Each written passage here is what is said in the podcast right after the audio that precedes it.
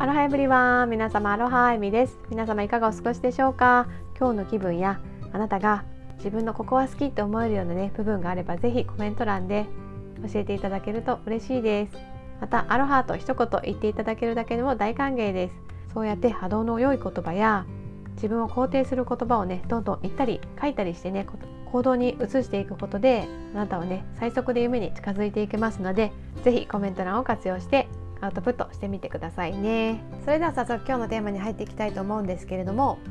これからの時代に必ず必要なものというテーマでお話していきます。今ねどんどんとねもうテクノロジーが進んで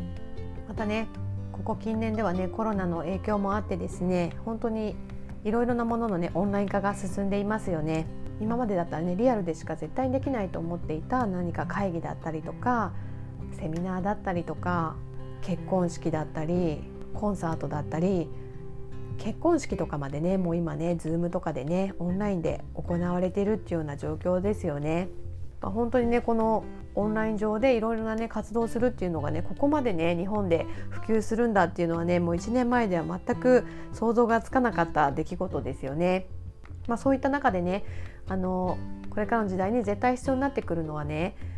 まあ、もちろんそのインターネットをある程度使いこなすっていうこともそうなんですけどやっぱり何かしらのねその SNS っていうのをね使いこなすことがね重要になってくると思うんですね。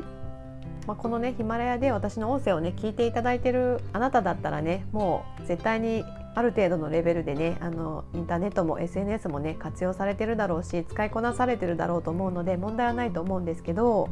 もう本当に今ってねリアルでお会いすることよりもオンライン上であのお会いする方の方が多くなっていると思いませんか？私月にね数回はビジネスとかコーチングのねあのミーティングに参加させていただくんですけど、まあ、リアルでね